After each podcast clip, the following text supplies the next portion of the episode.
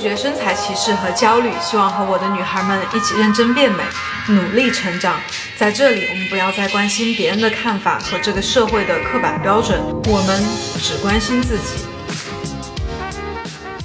Hello，大家好，欢迎大家收听《变强大女孩》第二十七期的音频，我是罗耍耍。那上一期节目有跟大家讲，从上一期开始呢，会跟大家分享一些干货啊。那目前我列出来的两个主题哈，一个是关于呃如何变得更快乐，就是拥有能够感受快乐的能力。那上一期音频呢，就是讲了这一个主题的第一本书啊，佛系哈。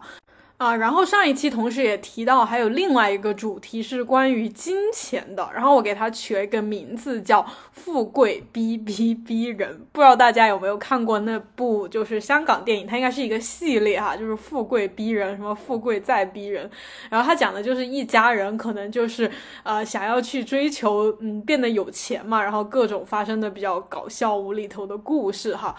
所以我就觉得这个名字还蛮切合我想讲的这一系列书的主题，另外也觉得蛮好笑的，所以就对拿来作为我的一个主题了。那这个关于金钱的主题哈，也是我自己蛮喜欢、蛮期待的一个主题的，因为我觉得这些年吧，我自己的金钱观还有我与金钱的关系，其实还是发生了蛮巨大和。很神奇的变化的，那当然也跟我上一期讲到的，我觉得很多是关于我看到的一些书，就是这些书改变了我的想法，然后我去那样去实践了书中讲的一些东西，然后也获得了相应的一些反馈和改变，我就觉得很神奇，就也想跟大家分享一下这种。从观念上先去改变我们对金钱的认识还有态度，然后呢，你就会发现你的实际生活中，你和金钱的这个关系，或者说具体点，你的财务状况，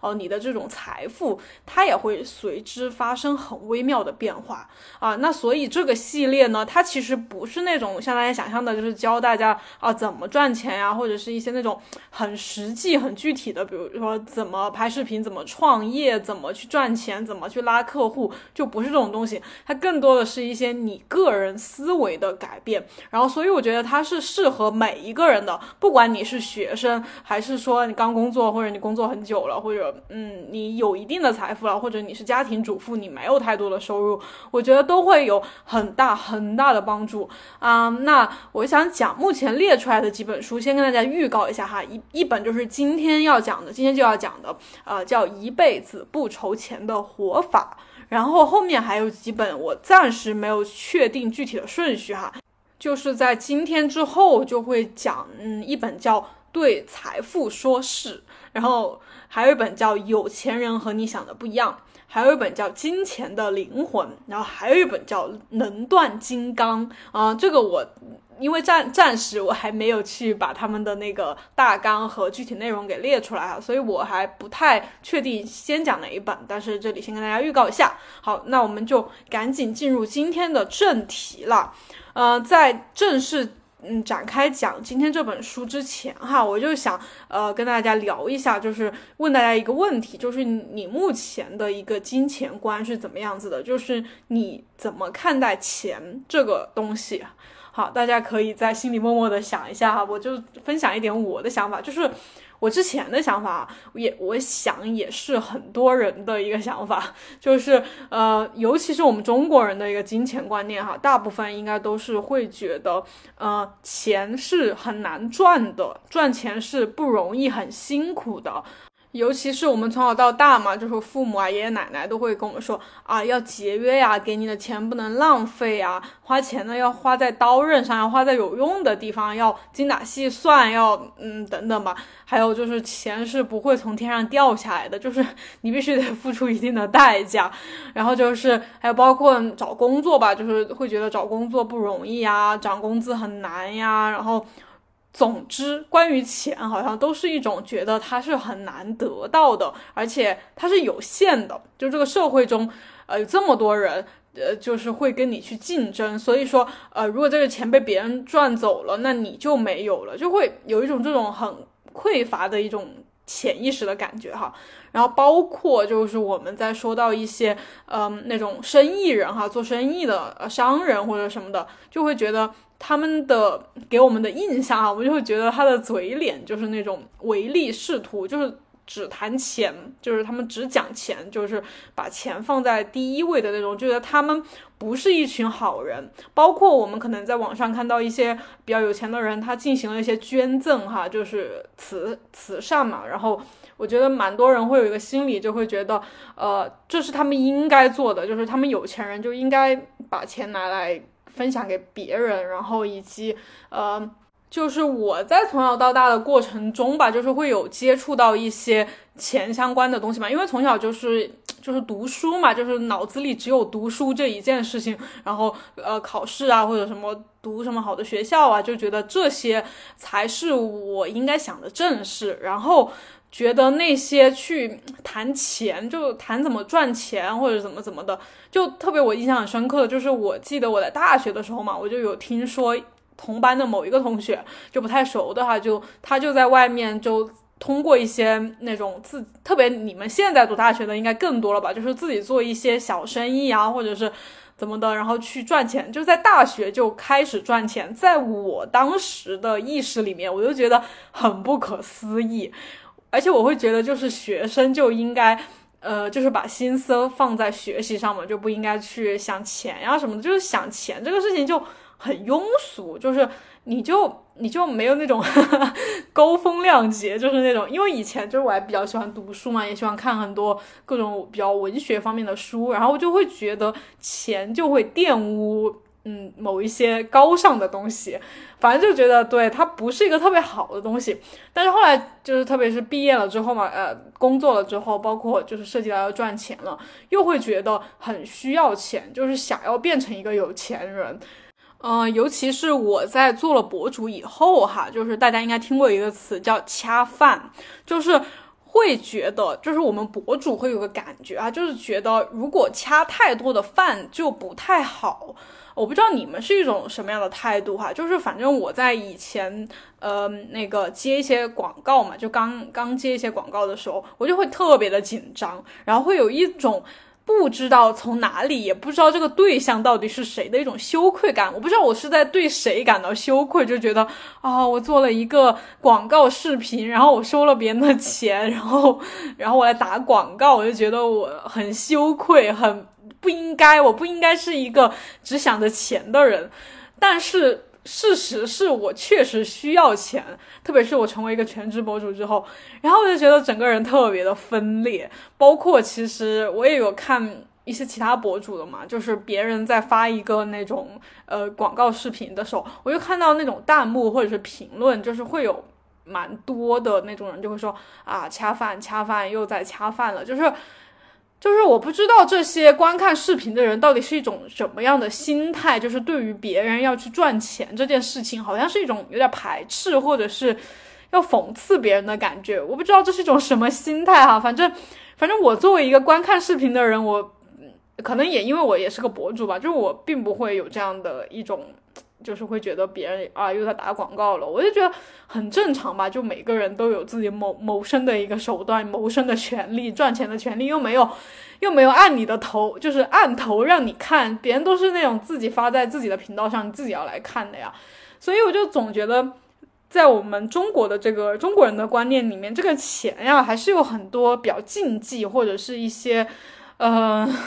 觉得比较负面的一种看法啊或者认识吧。然后呢，就是根据我看的这一系列书哈，呃，为什么提出这样一些观念？就是其实这些观念会在潜意识里面会影响我们去变得富有，去获得金钱。所以在这里就是也想对，因为以前刚才讲那些想法，就是我以前会有的，我就觉得就是改变了他们之后哈，呃，我的那个和金钱的关系有了很神奇的变化。那。接下来我们就正式进入今天的这本书的一个展开的分享和讲解哈。那这本书其实很薄，很对，很好读。然后它是日本的叫新屋人之助的一个作者写的。嗯，这个作者其实还蛮神奇的，就是呃，他是他的他的那个介绍的第一句话说的是，他是一个著名的重塑性格心灵疗愈师，主张改变个性解决问题，就是就是他的这样一个什么什么疗愈师，他的这个职业和身份其实还是一个。就不太 听到过吧，还蛮像他自己，就是他自己创造的，就是他自己可能发发现了一个呃一个领域是。呃，需要他这样的人去改变的，然后他能提供相应的服务或者咨询，然后他自己就对对对，成为了这样一个什么什么师，然后所以就是他的这样一个身份，这里我就想分享，先分享一点点东西哈，就是嗯，因为我在之前做健身教练嘛，包括后来做了博主，然后我一路上的这样一个。想法都是会觉得我是不是要去找一个很厉害的人，就是当我的师傅嘛，就是我得去考一个什么证，然后得到什么什么认证，然后我才能够，比如说成为一个比较厉害的健身教练，或者是成为一个嗯，就是可以卖自己的课程或者产品的博主嘛。我就一直在找，之前你们如果关注我久的和比较密切关注我的，会知道我之前也去跟过一些，呃，什么那种正念饮食啊，那种训练的那种，呃，也不叫机构吧，就是，对，就是国外的一些那种工作坊去学习过。然后我整个的一个目的吧，就是其实我从就是大学毕业，呃，一两年之后，其实我就有这样一个意识，就是觉得要做自己的一个事业，就是。不能说，也比较不能说，就是我并不想去某一个公司啊去上班，然后怎么怎么的，就是我觉得应该得有自己的一个东西，然后你这样长久的去做它，不管你是一个独立的什么教练，或者是摄影师，或者怎么怎么的，就是你要有自己的一个技术或者是一个核心的什么东西，然后你这样一辈子的去把它给，呃，比如说你摄影师，你就。不断不断的提升自己的摄影技术，然后有自己的这样一个风格，是吧？然后健身教练也是一样的，就是你慢慢累积你的这个客户，然后你的经验，然后等等，哦，所以我就不断的在学习，然后也一直都在一种比较迷茫或者是有点焦虑的感觉当中吧，就是觉得虽然学了，我真的还学了蛮多的各种课啊，各种呃认证呀或者什么的，但是我总觉得自己就。没有这个自信，就是就是每当我觉得我要，嗯，比如说我要卖我的课程，或者是我要向别人销售我的一个什么东西的话，我就会觉得是不是还差一点什么？是不是还没有得到 某个大师的那个教教导我一些特别的方法，或者是怎么怎么的，就会会觉得我自己太年轻了，然后呃，就是不够，就是不够这样一个程度，所以。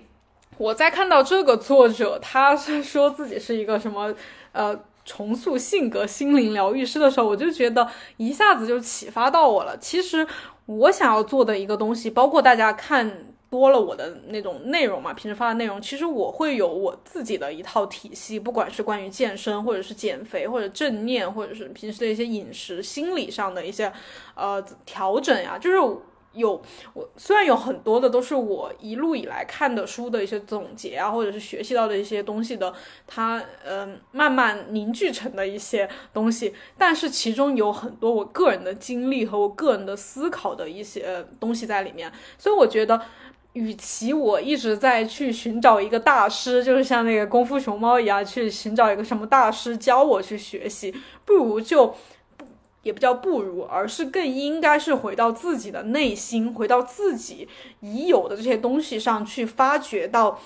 对你自己独特的这样一个东西。那些我们认为是大师、什么很厉害的人，或者已经是呃成立了一个什么门派、一个什么风格的人，他也不是从他也是从零开始的，他也是从什么都没有，呃，没有什么风格，没有建立起来开始的。所以，就是我也想对听正在听的各位说，如果你有类似的想法，不管就我觉得不一定是说一定要成为一个什么世界闻名的某某人，就是不管你是爱好烹饪或者爱好一些花艺，爱好一些什么呃教育啊、心理啊，包括画画、摄影啊等等，跳舞、唱歌这些都可以。你只要是真心热爱你这样这样一个领域的东西，并且你有。呃自己的一些想法，有一定的时间的累积，我觉得你都可以去想这样一件事情，就是你要成为一个对这个领域的某某师，比如说他说的这个什么性格心灵疗愈师，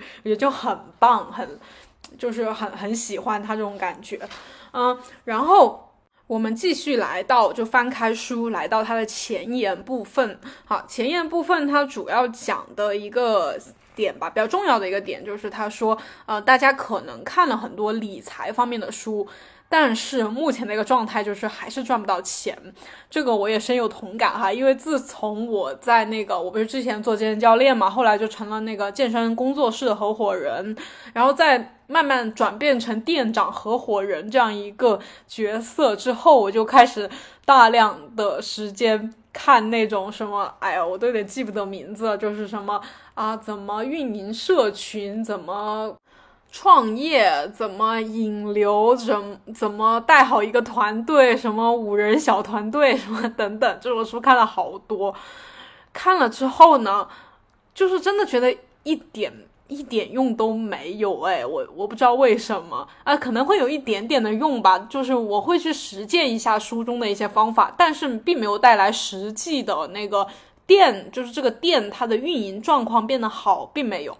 啊，我所以我就还蛮赞同这个作者说的，就是为什么看了这么多书还是赚不到钱呢？嗯，然后作者他认为的是说，思维是比手段更重要的。就是我们看的那些很多书嘛，怎么引流，怎么社群，然后它这都是一些手段嘛，会教你很多步骤，应该怎么建一个微信群，怎么把人拉进来，然后每天要怎么怎么样，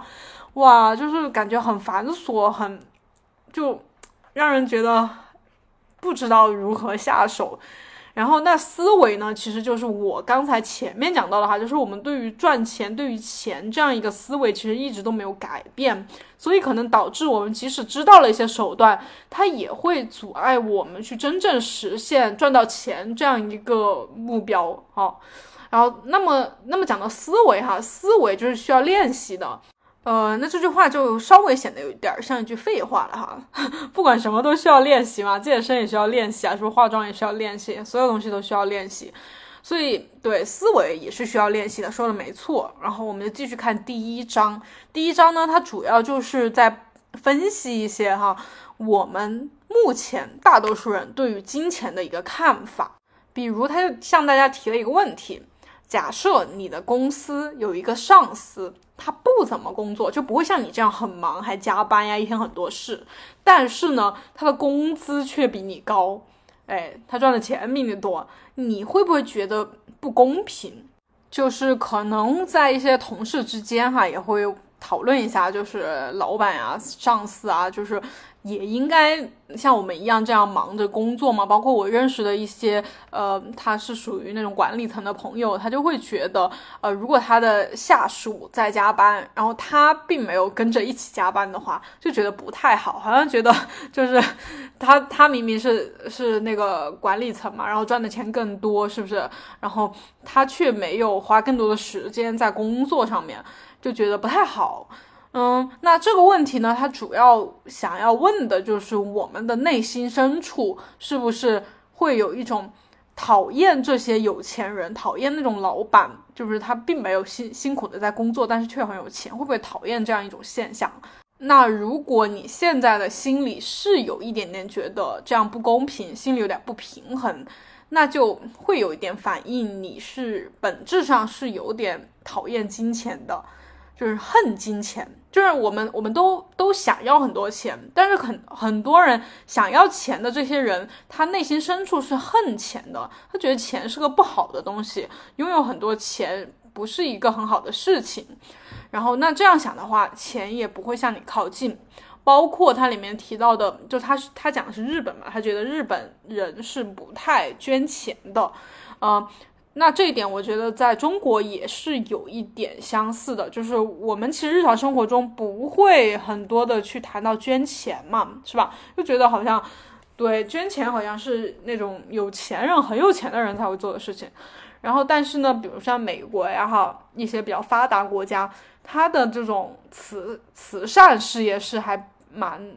就是还蛮多的，就是大家都会去做一点，很热衷于这种慈善活动。呃，那为什么会说到这一点哈？这一点呢，其实就是反映的是大家是更爱花钱，还是更爱把钱就是囤积在身边？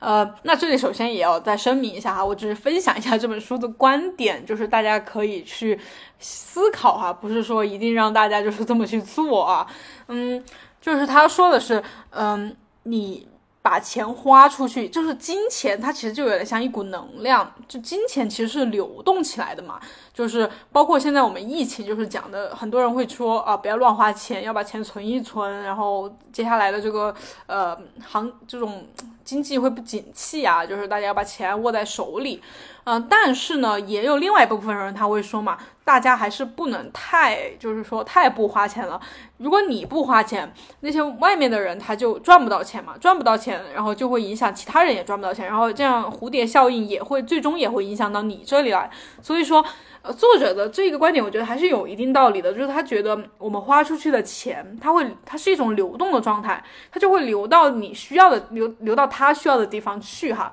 然后。往下流，往下流，流流流，又会往回流，这样就会形成一个循环往复的感觉。然后呢，你就会又会获得新的金钱。所以说，应该是去花钱的。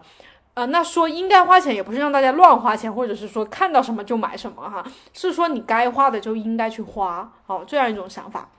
所以这里作者建议的就是我们，因为他刚才说了思维是需要练习的嘛，那这里是建议大家练习一种思维模式，就是花钱的时候你要相信花了这笔钱之后就会来新的，而不是应该，而不是应，而不是要去花了一笔钱，然后就会特别心疼，觉得哇，我又花了一笔钱，完了我钱又少了又没了。对你如果这样想的话，那。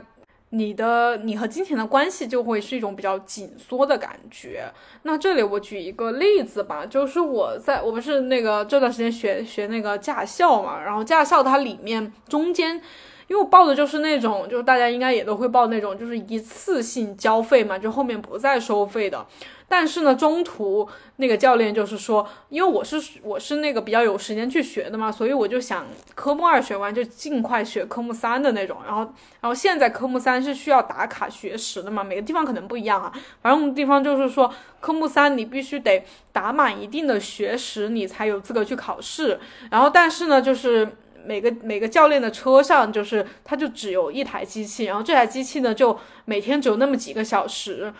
呃，如果你要这样排着队去打卡这个学时的话，你就不一定能够尽快的学科目三。啊，所以说呢，这里就有一个那个什么收费的项目了，就是你要给个两三百块钱，然后他就能够帮你那种有点像插队的那种优先帮你打卡学时，你就能尽快考科目三。然后最开始我听到这样一个说法的时候。我还蛮那个的，就是应该大部分人都会比较那个吧，就是觉得凭什么 要收我这样一笔钱？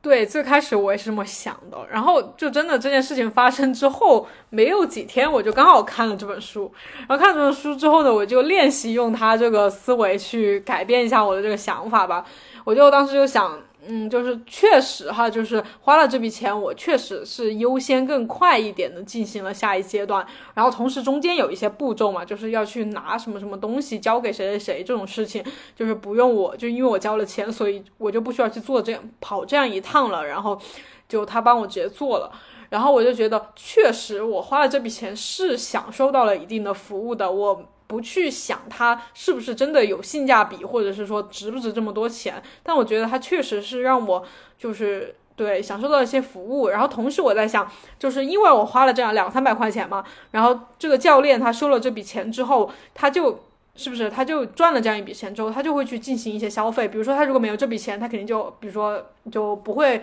多买一包烟呐，或者不会去吃这样一顿饭呀，不会带他的女儿去哪里哪里消费啊。但是因为因为有了我，我们给他的这样一笔钱，然后他可能就会这周末呃去哪个商场去消费一下，然后怎么怎么的，然后那个商场呢，他就会得到这样一笔钱嘛，然后商场的人得到这笔钱呢，是不是就会这样循环往复的这样下去？然后我一想，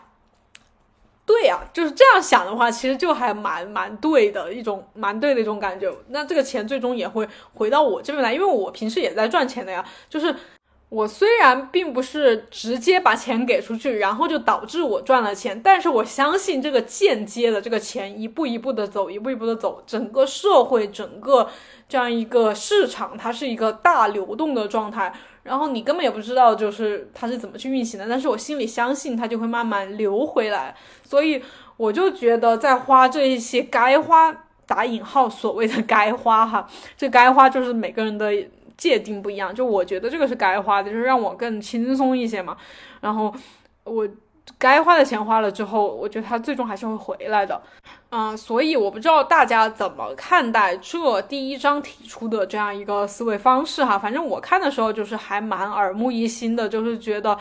确实跟我以前想的不一样哈。然后确实也还是有那么一些道理的哈。我们看书不能尽信书嘛，但是我觉得还是可以去尝试一下。因为毕竟一个很明显的事实摆在面前，就是用我以前的那种思维模式哈，以前那种金钱观，并没有让我过上一个很富裕、很理想、很富贵的生活，所以我觉得不如尝试一下其他的，是吧？然后第一章呢，这里最后还提了一个点哈，就是我们平时可以用一种不愁钱的思维模式去考虑问题。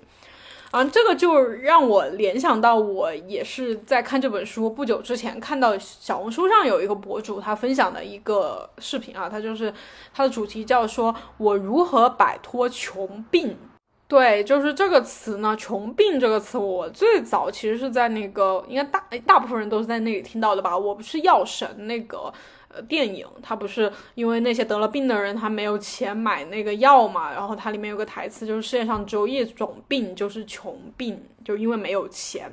呃，然后小红书上那个那个女生她分享的就是说，嗯，她在比较小一点的时候吧，可能上大学怎么的，然后她有有一个男生追求她嘛，然后给她送了一个还比较昂贵的礼物，然后她其实对那个女对那个男生没有什么兴趣，然后她也不是那种很。很那种的女生嘛，但是呢，她因为从小也是我们这种普通家庭嘛，可能就是没有那种呃那种很富贵，就是想买什么买什么的那种那种经历哈，所以看到那个还比较奢侈的一个礼物的时候，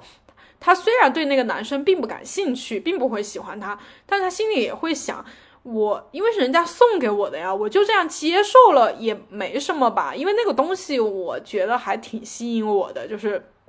就是因为就那个那个那个博主，他觉得他可能是有一点点这种穷病嘛，因为小时候没有，小时候父母都是都是要说要节约呀，不要浪费啊，不要买那种没有用的东西啊，那种乱花钱都不允许，所以就是对于那种呃需要比较多钱才能得到的东西，就会有一种渴望和 对，就是那种感觉，我反正还蛮能理解的。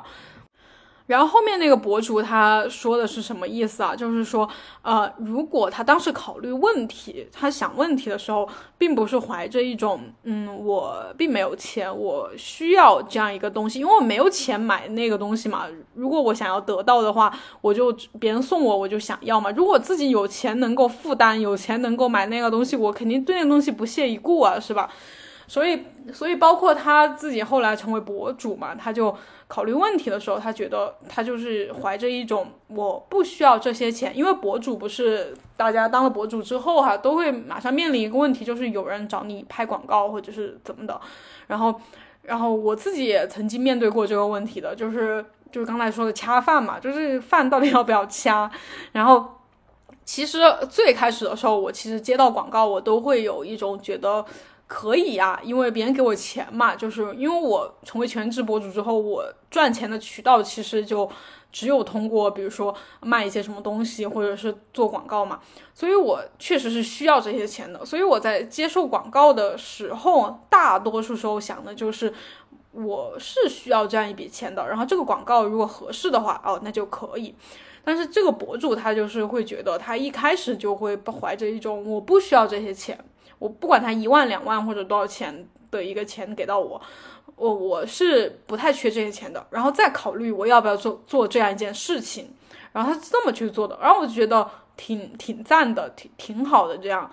就是你不是就包括我们现在可能普通人哈，很多人考虑一些问题的时候，比如说要不要做这个工作，要不要留在这个城市，要不要啊怎么怎么的哈，要不要做某件事情，如果大家都。先怀着一个前预设的立场和前提的话，就是我并不太缺这些钱，你去做一个决定，和你以前我们惯用的一种思维，就是觉得我 我需要这份需要这这一个钱来做的决定，可能是很不一样的，可能那才是你真心想要做的决定。OK，接着第二章呢，第二章啊，它的题目叫“钱究竟是什么”，就探讨一下金钱这个东西吧。首先也是给大家一个问题哈，为什么我们想要变得有钱？应该大家都想要变有钱吧，是吧？嗯，大家可以想一下，你想要变得有钱的原因是什么？是可以想要买什么就买什么吗？还是可以让别人羡慕？还是说可以不用辛苦的工作啦？可以比较自由的想去哪里就去哪里？还是说可以免除一些麻烦？嗯，不管不管是什么，是这些表面一点的原因，其实底层的一个需求就是我们需要的是一种自由和安心的感觉。所以，如果你现在有一种比较强烈的想要变得有钱的这种愿望，哈，呃呃，很可能是因为你内心觉得自己并不自由。经常是没有选择的，要做一些自己不想做的事情，或者是你内心觉得自己没有价值，你想要这种金钱可以对帮你找到一些价值感。OK，那因为如果你是真的有这样的想法的话，哈，你是不太可能真的去发挥到你全部的那种潜力的。呃，为什么这么说哈？其实我们在问为什么想要有钱啊，有钱怎么怎么样？其实最最归根究底说的就是自信的问题，就是我相信一个真的相信自己是有价值的、有能力的人的话，他并不会说很迫切的觉得我一定要变得有钱，我需要变得有钱，因为他内心深处是比较肯定自己的、比较认可自己的、也相信自己的，所以他同样也相信凭借自己的能力可以得到他应该得到的金钱，所以对。作者呢，他这里也是一种思维练习吧，也是建议大家可以把钱看作我们周围的空气。我们其实不会害怕空气会不够吧？就是你呼吸的时候，不就很自然的在呼吸是吧？你可以吸气，也可以呼气，你也可以屏住呼吸，那个空气反正永远都在。但是呢，如果你一旦害怕空气不够，害怕空气会没有，那我们会干嘛？会拼命的吸气。大家可以试一下拼命的吸气啊，一直吸气，其实你会窒息，你会有窒息的感觉，呃，所以作者更建议的就是，就是第一章也这么说的嘛，就是我们应该去花，我们要赚钱也应该去花钱，你必须要吸气，也必须要呼气，你不可能一直吸气，就是说你不可能只赚钱，只存钱，然后不花钱。所以这里作者呢，他也得出一个公式吧，就是说你的收入是等于你的自信程度。也等于你对自己的这种认同感，对。那这里我也能举一个现实的例子哈，就是我周围有一个朋友，他就是属于那种。从小就对自己不太自信的人吧，然后呢，他在大学的时候就是毕业之后找工作嘛，他跟他的一个同学，就是他们都是同学，然后呢，他们的能力来说的话，哈，应该是我这个朋友他的能力是更高一些的，至少他在学校里做的一些事啊，参加的一些活动啊，参加的比赛啊，或者整个经历是更多的，是他是更努力的一个人，然后他的那个朋他的同同学哈，就是各方面。这些都不太如他，但是最终呢，他们找到了工作，就是我这个朋友找到的，就是一个比较普通的，相对于那个他的朋友来说，哈，就是工资没有那么高，然后待遇没有那么好。但是他那个朋友明明整个大学都是比较玩的一种感觉，然后他也没有很努力的去做一些事情，哈，反正他该做的会做，然后但是并没有表现的特别努力，特别对。他就是很正常的一种感觉，但是他的那个同学就是一种，呃，给人就是一种比较自信，是对自我比较肯定的一种感觉。所以，反正我那个朋友他认为的就是，呃，这样一种自我认同感的区别、自信程度的区别，导致了他们最终找到的工作就有了很明显的区别。那这个也是我自己就是听过的一些例子嘛，就是呃周围的各种朋友，就是去面试一些工作的时候，其实并不一定是你就是比如说你有多少分，你你排名多少，或者是说你在什么大学，或者你你参加什么项目，就是并不一定是那个最优秀的人，就是各方面最优秀的人得到那个工作，而是那个真正具有自我认同感、具有自信的人，反而更容易得到那个工作。所以呢，就是作者认为你对自我的认可度高，才会有高收入。这一点就是大家也要去想一想。然后这里也提了一个问题，就是作者问你们哈，呃，你如果变成了一个植物人，就是啥也不能做哟，呃的植物人，你觉得你还值得得到多少钱？呃，这个问题也还挺 挺有趣的哈，就是他的意思就是你啥都不能做，你觉得你自己还有价值吗？呃，这个。估计很多人哈，蛮多人都会觉得，我都啥都不能做了，谁给我钱呀？还要别人来照顾我，是吧？那这个问题并不是说的那么具体哈，他只是想反映你潜意识里面对自我的价值的这种评判、这种认可度。所以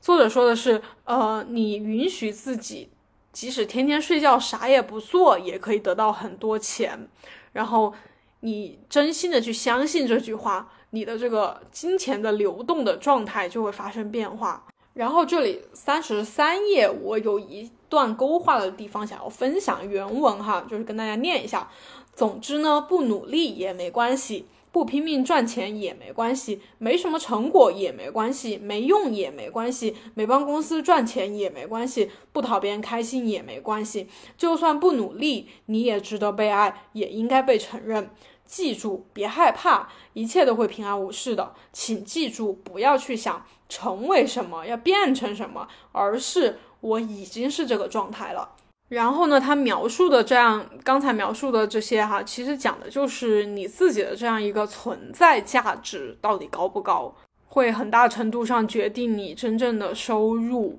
所以他这里希望大家改变一种思维模式，哈，就是我们首先要相信自己，什么都不做也值得有钱，也该有钱，然后才是去努力的工作，或者是说讨一些人的喜欢吧。然后这一章呢，我觉得总体它给我们了一个启发哈，就是我刚才说的嘛，如果你现在是有一个希望变得有钱的愿望的，不管它强不强烈哈，你是有这样一个愿望的，那这个愿望的一个背后，其实代表的就是你目前的某一种状态你是不想忍受的，比如说你不想一直上班，不想。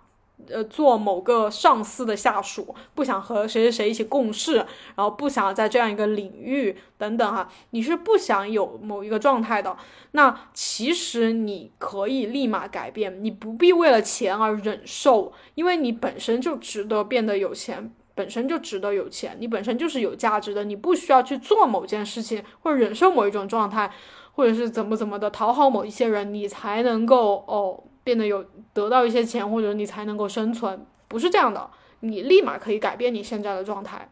因为我们也有一个传统的观念嘛，就是觉得说，比如说你年轻的时候，你就要努力赚钱，可能要辛苦一点，要做一些自己不喜欢做的事情，这些都很正常，大家都是这样。然后你之后赚了钱，你再去做你喜欢的事情，就是很多人会有这种思维嘛。那这本书就是告诉你，不要这样去想，不要这样去想，no，对，好。然后第三章哈，第三章他说的就是为什么钱不来呢？就是为什么我们现在还是没有钱呢？啊，为什么对，还是一个月只有这么点钱呢？为什么？然后他给的一个回答就是因为你自己不接受啊，你没有接受钱，你把钱拒之我拒之门外。对，呃，为什么我们会把它拒之门外？我们是怎么拒之门外的？我可以拿我自己和我的。父母来举一个例子，就是我在大学毕业之前哈，其实我想的是继续读书嘛，就是因为我一直以来的观念就是感觉好像是要高一点的学历会更好一些，然后我会觉得我自己读书但没读明白，我去工作的话，我我不知道我不知道我应该做什么，所以我就。我也没有觉得我就是现在有些大学生，他可能会觉得就是继续读书就是需要家里资助嘛，然后会觉得不太好，然后要自己赚钱。但我当时没有这种就就没有这种想法，我就觉得我要继续读书啊，所以我在就是临近毕业那段时间，别人那种该工作的同学啊，他们就计划工作的同学就在忙着面试啊什么的，我就啥也没管，我我我不喜欢面试，我也不想去公司上班，然后但是毕业就是快毕业，就是反正就那段时间嘛，我又突然觉得我不想出国留学，就我觉得留就是不是我想走的那条路了，我就没有必要继续在这个专业上继续 深入的学习了。然后呢，我也没有想我要去，我就觉得我也不想去公司上班，我也没有想太多。也当时我觉得我在这一块真的没有什么焦虑，但是我就很快的得到，就是有有同学就是找我嘛，就是说他之前工作的地方，因为我们是学外语专业的嘛，啊，他之前可能兼职的地方就是想要找外语老师，然后我就刚好在那段时间就是一个空窗期，我也没有去找工作，也不想出国留学，我不知道我在自己要干嘛，然后。呃，我就接受了这样一份工作嘛，然后说实话，就是工资还可以，就对于一个刚毕业的大学生来说哈，呃，我也没有觉得工资很多还是很少还是怎么的，反正我记得我当时一个状态就是个月光的状态，反正那个因为这种这种外语机构嘛，就是反正它不是那种固定工资，它是那种你上多少课你给得多少钱，反正所以说每个月的那个工资不太固定，反正给我五千我就花五千，给我八千我就花八千，然后就。对对，这个钱完全没有概念，就没有那种恐惧感，没有那种觉得钱，呃，会用完，一下子会没有。当然，就是中途因为我这种花费习惯嘛，我就有一些向家里伸手要钱的举动。整体来说是不好的哈，大家不要学我，我不是让大家来学习我，我只是分享一点，就是跟这个作者分享的观点比较相像的一些经历。然后，呃，然后我在做了几个月的那个。那个那个外语老师嘛，因为那个机构是比较私人的一个机构，他后面呢就有一点就是生意不太好的感觉，就是工作越来越少了。刚才不是说了，我上多少课我就会有多少钱嘛，然后我上的课少了，我就钱越来越少了。然后那段时间，反正我爸妈知道了，他也会就是在旁边念念叨嘛，就会觉得哇，你这个工作这么不稳定，然后什么什么的，这样可不行啊，怎么怎么的。然后虽然他们这么说，但是也并没有影响到我。然后。呃，这是我后面才意识到他，我当时并没有觉，并没有去想我自己内心怎么想的，我就会觉得，嗯，没有太大的恐惧，没有觉得就是比如说这个公司，这个我现在上班的这个地方，他如果做不下去了，我就没有钱，我就活不下去，我没有这样想，当然。后面就是，呃，因为我在那个上那个，就是在当外语老师的时候，我同时因为我一直有减肥的需求嘛，我同时在健身，因为我有了外语老师这个工作，我就有了一些钱去健身嘛，我就请了教练什么的。这个对有些人应该知道我的经历哈，就是呃，在那个外语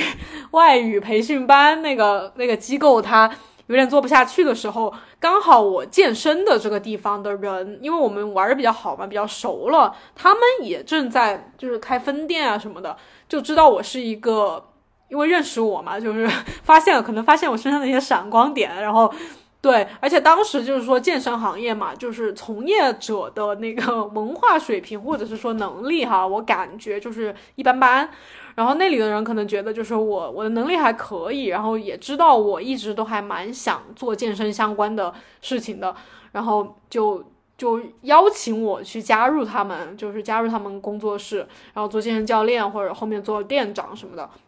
然后我也我也就顺利的离开了那个外语机构，就是他的工资越来越低了嘛，然后我就顺利的进入了这个健身行业。然后刚进入也是，嗯，怎么说呢，就是。呃，刚好正值他们就现在来看的话是顶峰时期，就是呃生意比较好的时候，我进去了嘛。然后当时我的工资也还可以，然后同时那时候我也是处于一个月光的状态。然后我这个月光的，我觉得我月光的那个状态不是那种什么购物狂啊、乱花钱那那种哈，就是反正我花钱都是花在一些。我觉得需要花的地方，比如说我去那个学各种健身的那种课程嘛，都还蛮贵的。然后我还去学了一些奇奇怪怪的，比如说表演课呀、跳舞课呀，因为我觉得可以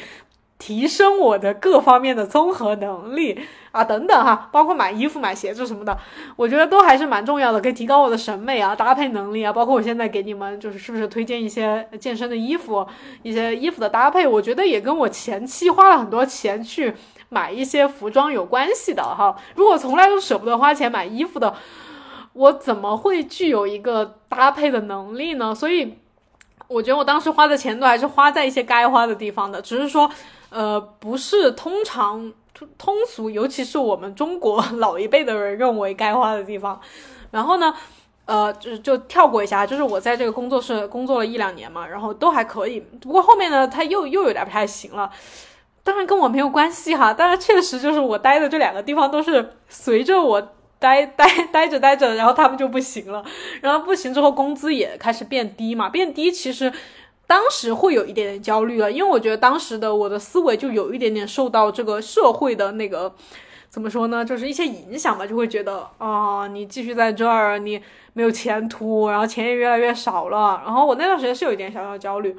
但是呢，也没有说特别着急吧。所以就这样熬了有几个月，有那么三四个月，就工资还比较少。但是呢，就是那之后突然就有一个朋友，因为他们知知道我是做健身教练的嘛，然后他们公司呢就还是一个还规模还不错的公司，他们就想请一个自己的教练，就是给公司的那个。他们公司有一个小型健身房嘛，相当于说给公司员工的一个福利，然后就想请我去帮他们上一些课，对，然后就工资也还可以，因为他们只有下班的时间才能上健身课嘛，所以说就相对于。工作时间来说的话，工资还可以。然后也就在那一段时间，因为我相当于说就离开了那个健身工作室嘛，就到了他们这个公司做一个呃这种临时的健身教练，而且可能每天就是下午那两三个小时嘛，所以我就有了大把的时间。啊，那大把的时间我就拿来干嘛呢？就是拿来酝酿我这个自媒体的，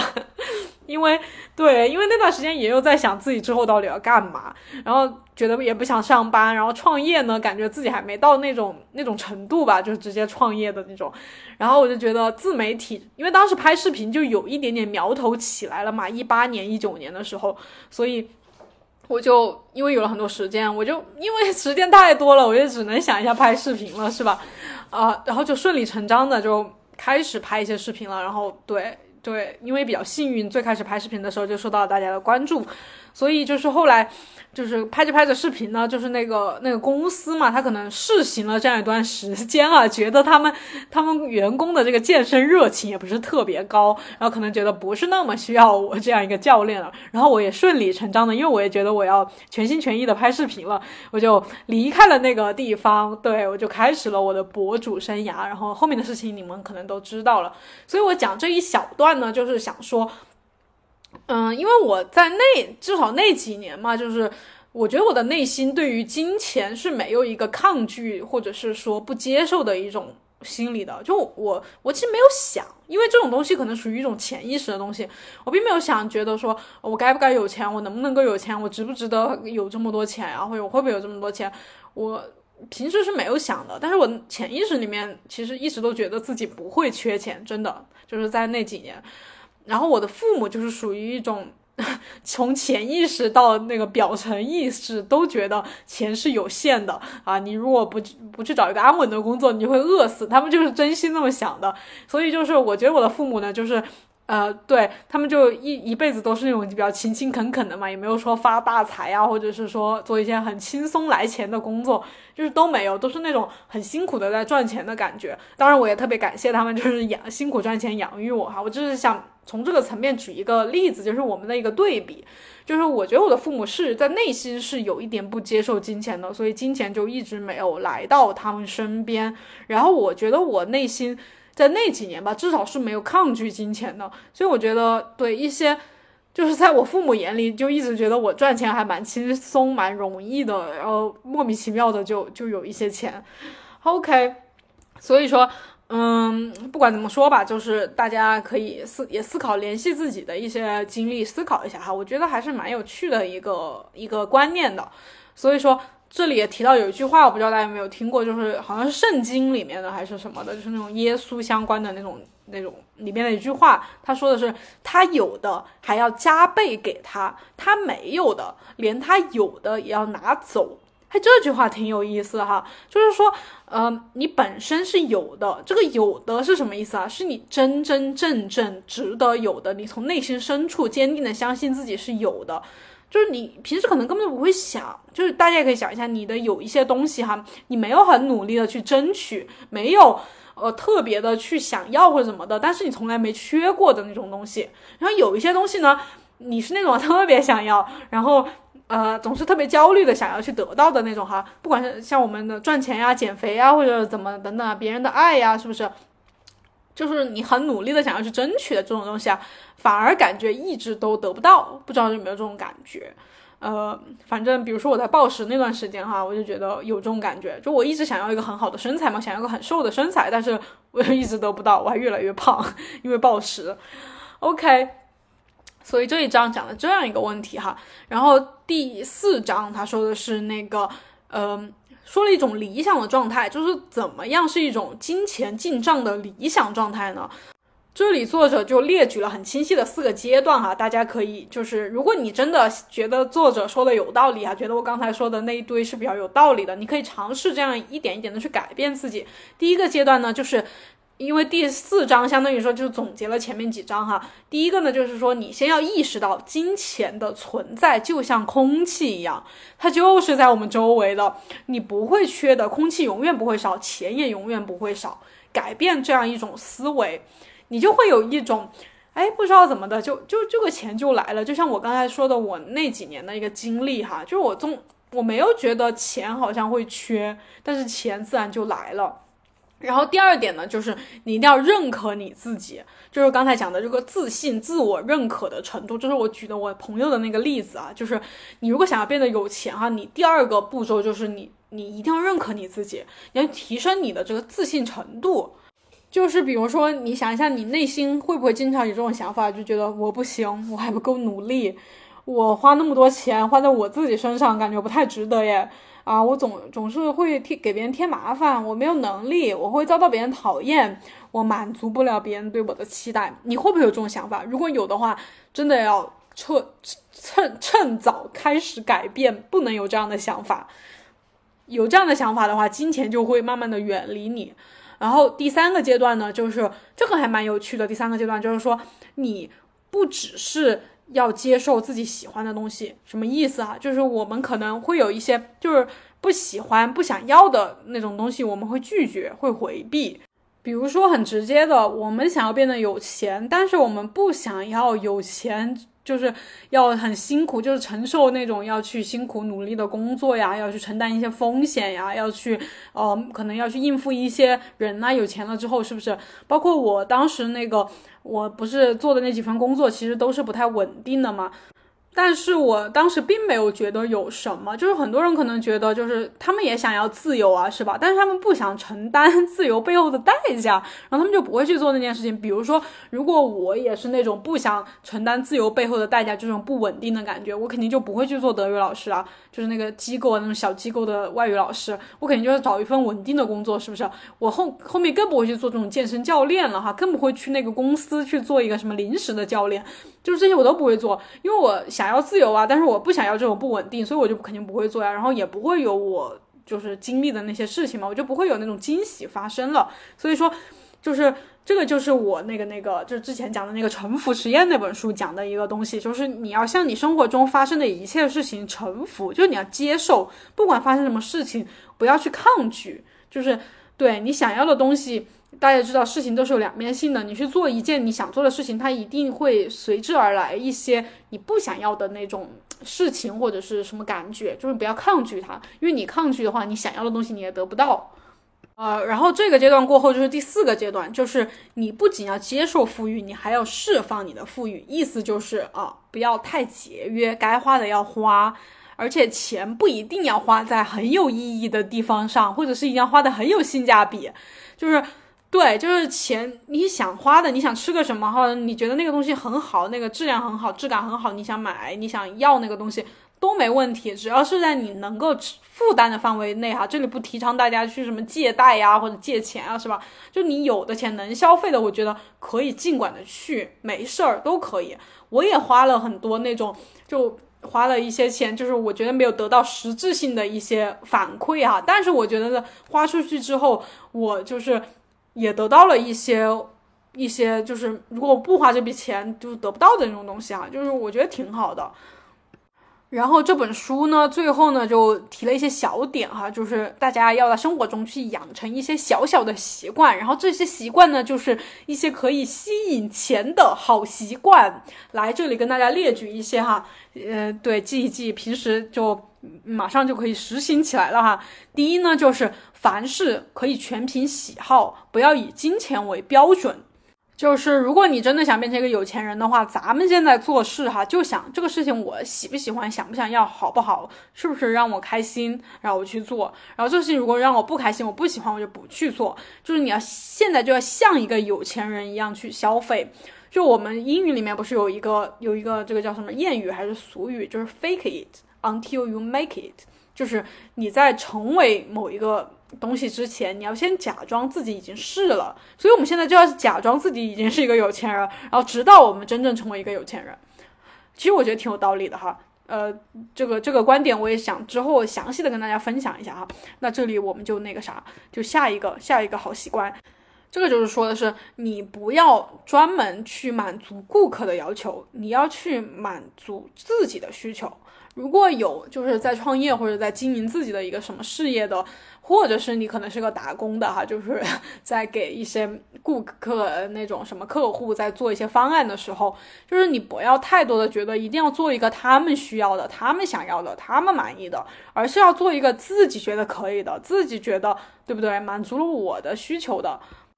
记住哈，这个东西主要是为了让我们变得有钱。那什么意思啊？它其实底层蕴含的就是叫你不要讨好别人，要讨好自己。比如说我之前做视频哈，有一段时间其实思维方式就有一点讨好讨好观众、讨好粉丝，就觉得他们想看什么我就做什么，他们觉得喜欢什么我就拍什么。但是后面呢？感觉特别不对，就是这样了之后，真的感觉特别不对。然后现在呢，我真的是基本上做的视频都是我自己觉得好的、喜欢的、想做的。然后我觉得现在状态就对头很多了。然后呢，下一个好习惯就是说。远离叫你别花钱的那些人，比如像我父母，当时他们跟我说的，他们就一直在我脑那个耳边，就是说你别干这个，你别干这个，你赶紧去找一个安稳的工作吧。然后我就完全屏蔽他们的声音，依旧做着我自己想做的事情，所以就导致我能到现在这样一个状态嘛，就是对，所以就是那些叫你别别花钱，叫你节约，叫你怎么找个安稳的工作，啊。远离他们，去做你自己想做的事情。然后还有好习惯就是完成神社任务啊。这个神社任务可能主要讲的是他们那边的一个，就是他们有一些神社嘛，有点像我们的这种庙一样的，就是可以去捐一些钱，就是我们说的捐香火钱。然后我觉得倒不一定非要去捐香火钱啊，不一定非要去寺庙，就是你可以现在网上不是有很多那种可以捐钱的地方嘛，或者是你在。呃，出去的时候也会有遇到一些需要捐款的地方，我觉得对自己有能力的，就是可以去捐一捐，真的就是先付出，先去把钱花出去，给出去，然后钱也自然就会回来。然后呢，呃，最后这一点也是还可以的吧，就是说其实跟之前讲的差不多了，就是说大胆称赞自己了不起，就是你要认可自己。其实我觉得说的就是。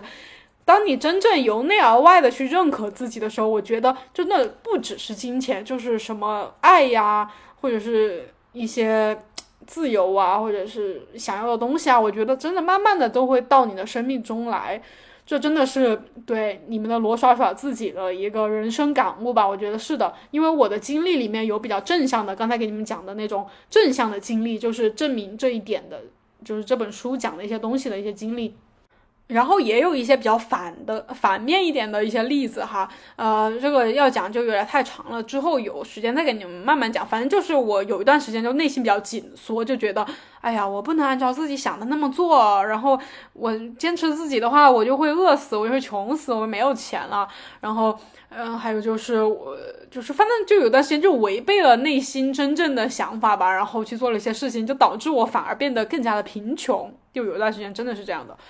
哦，OK，所以就是，嗯，不知道大家对于今天的这个分享就是有什么想法？我觉得应该还是蛮超乎大家的一些常规的一些认知的啊。嗯，就是大家对这本书有兴趣的话，还是建议可以去买原书回来读一读哈，真的还蛮有意思的哈，也蛮好读的。那今天关于这个富贵逼逼逼人的这个主题的读书分享会的第一本书就先讲到这儿啦。呃，如果你们喜欢的话，就可以帮我多多分享哈。那我们就先再见喽，下一期音频再见，拜拜。